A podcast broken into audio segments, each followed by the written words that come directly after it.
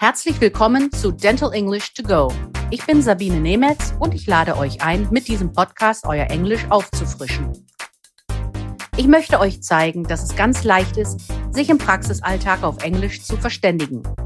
Jede Woche schauen wir uns eine bestimmte Situation in der Zahnarztpraxis an und trainieren die passenden Vokabeln und die richtige Aussprache. So, here is your weekly dose of language refresher. In today's lesson, it's all about a child's first dental visit. So let's start.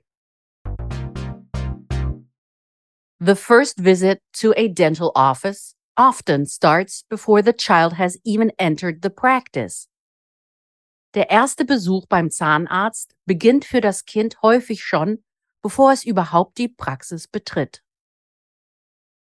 As soon as the child gets a tooth, the tooth can begin to decay.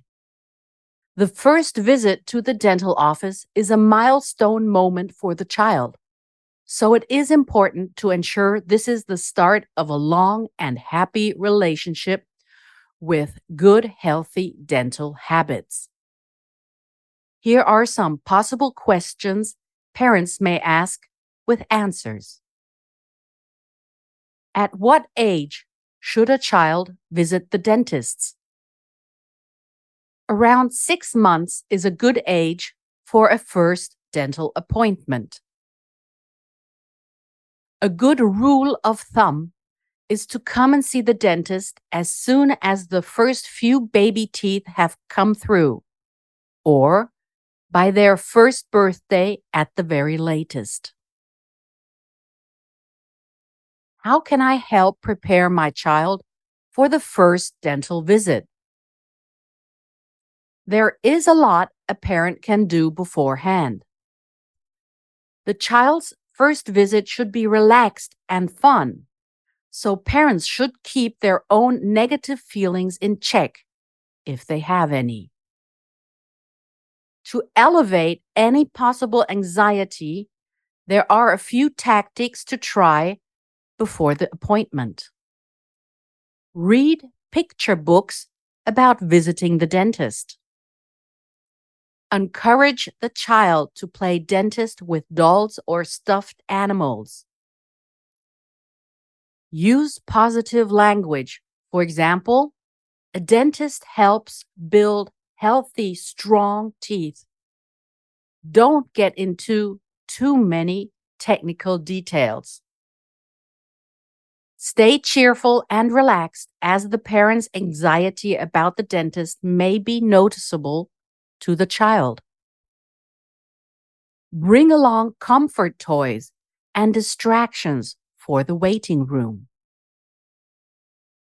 What happens at the child's first dental checkup?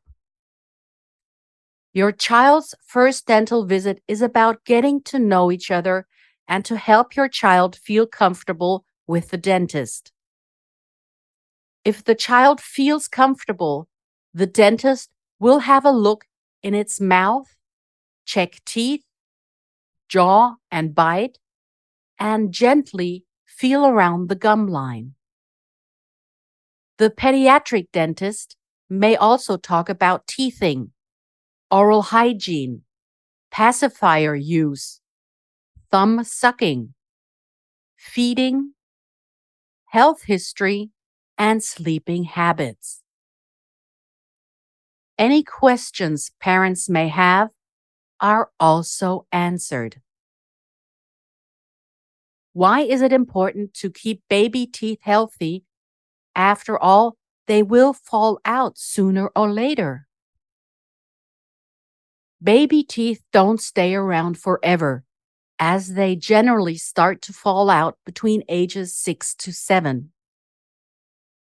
It is important to keep those primary teeth in good shape, even if they are temporary, as they are saving spots for grown up teeth and also influence the health of permanent teeth.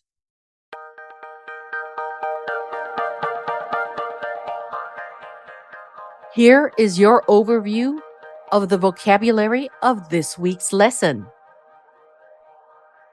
To ensure, gewährleisten, sicherstellen, sichern.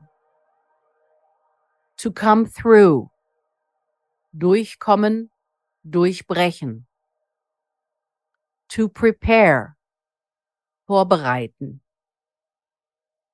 To elevate, etwas mildern, etwas abschwächen. Cheerful, fröhlich, heiter.